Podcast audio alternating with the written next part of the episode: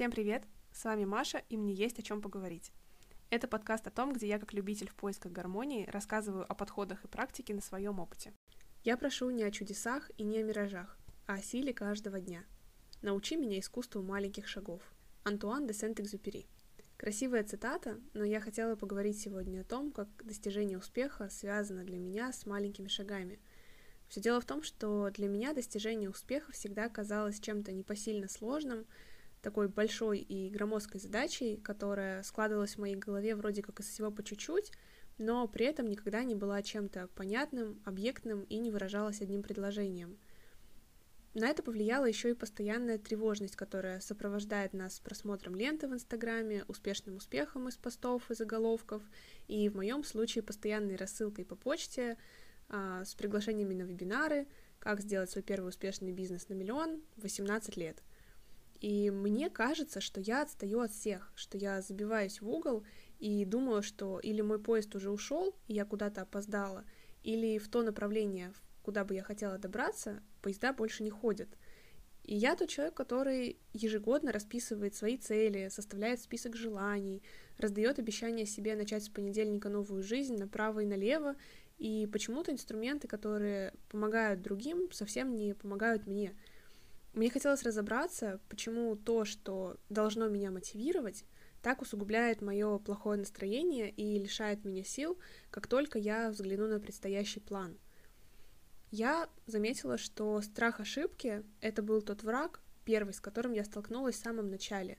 И мне, будучи отличницей и перфекционисткой по своей натуре, очень хорошо понятно то оцепенение перед большой размытой целью, у которой нет инструкции, как правильно ее добиваться — по ощущениям для меня воспринималось это как гора, а, у которой не видно вершины, а я всю жизнь играла в гольф. И если в процессе получения золотой медали в школе мне было хоть и смутно, но понятно, а, куда я так отчаянно ползу, то после окончания школы я нашла свой первый заработок и стала мастером маникюра.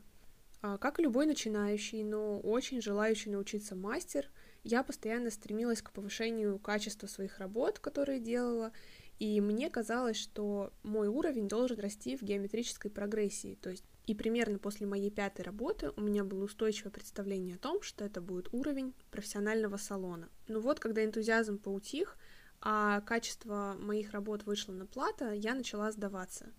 И я поняла, что дело было не в маникюре. Меня посетила мысль, что мой подход, единственный, который я знала еще со времен школы, а, не работает.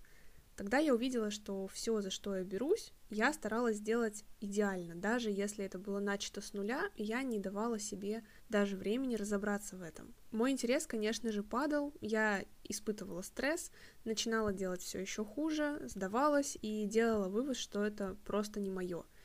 Замкнутый порочный круг, корнем которого стал страх ошибиться — и признаться в этом для меня означало поставить под сомнение единственный известный для меня способ передвижения в этой жизни, в то время как другого, идеального я не нашла. В конце концов, я стала просто действовать механически, чтобы лишний раз не травмировать себя и свои эмоции. Признание этого замкнутого круга продолжалось на протяжении трех-четырех лет, пока даже маленькие ошибки окончательно не изматывали меня эмоционально — а сегодня я понимаю, что у нас нет ошибок, если мы можем переступить через них и сделать возможностью отточить наше мастерство передвижения в целом. Очень помогало мне осознание того, что цель одна, а задач много, а еще понимание важности тактического подхода к процессу. Именно тактический подход отвечал для меня на вопрос, как именно я это делаю, и помогал определить алгоритмы достижения цели — я решила разбивать цели на задачи и сделать их микроцелями, достижение которых помогало бы мне двигаться в правильном направлении. Первый мой опыт не особо увенчался успехом, потому что задачи, которые я для себя вывела, они были слишком большими, громоздкими, масштабными, и я все так же не могла в ограниченный период времени их реализовать. И они больше походили на туманные вершины горы, пусть и лежащие ближе ко мне, но все такие же недосягаемые. Очень много задач на этом этапе были помечены как сделанные на 50-70%. И, конечно, моему перфекционизму это очень не нравилось. А, поэтому я решила разбивать задачи на подзадачи, которые как раз бы составляли те невыполненные проценты. Да, список получился намного длиннее. Стало проще собираться с мыслями, но еще больше меня удивило, что спустя примерно полгода такой практики я заметила, что цель становится чем-то эфемерным и звучит в контексте, как было бы неплохо двигаться вот к этому — при этом у меня появилась возможность корректировать конечную цель с тем процессом, который я уже выполняю в моменте, и эта гибкость и координация пошла мне на пользу. Также невыполненные мной подзадачи не стали больше играть такой грандиозной роли, а, я стала легче от них отказываться, меньше чувствовала себя виноватой, а еще научилась делать работу над ошибками в маленьких задачах, а не сразу в больших проектах. Мое старое видение своего движения редко предполагало работу над ошибками, и если уж что-то шло не так, то чаще мне приходилось переделывать почти все сразу, ведь я старалась сделать все идеально.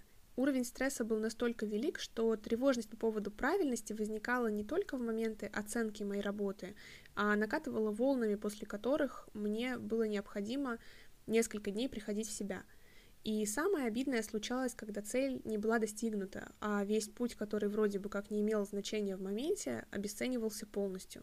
И казалось, что я или хожу по кругу, или стою на месте. Я начала отталкиваться от того, что все люди ошибаются, и, собственно, я как человек тоже просто обязана совершать ошибки на своем пути. Допустив эту мысль и что можно работать над этим, я начала исправлять то, что у меня не получалось, а также составлять аналитику, почему именно так произошло.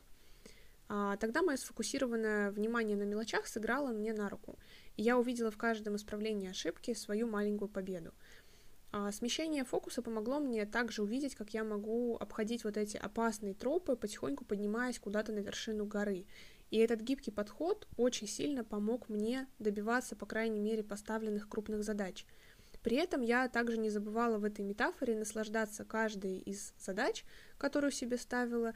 И да, я не достигла всех целей, которые планировала достичь, но многие из них трансформировались в совершенно иные, и сам путь стал намного приятнее. Я думаю, что в погоне за успехом мы часто не видим, как бежим, а главное, не распределяем ресурс, чтобы все-таки оставаться в силах. И если раньше мне казалось, что выиграть в этой войне важнее, чем выиграть в битвах, которые в ней будут, то сейчас я учусь искусству маленьких шагов, чтобы не приходилось воспринимать успех как войну или битву в целом, а дорогу осилит идущий, и идущий маленькими шагами. Спасибо, что были со мной. Еще услышимся.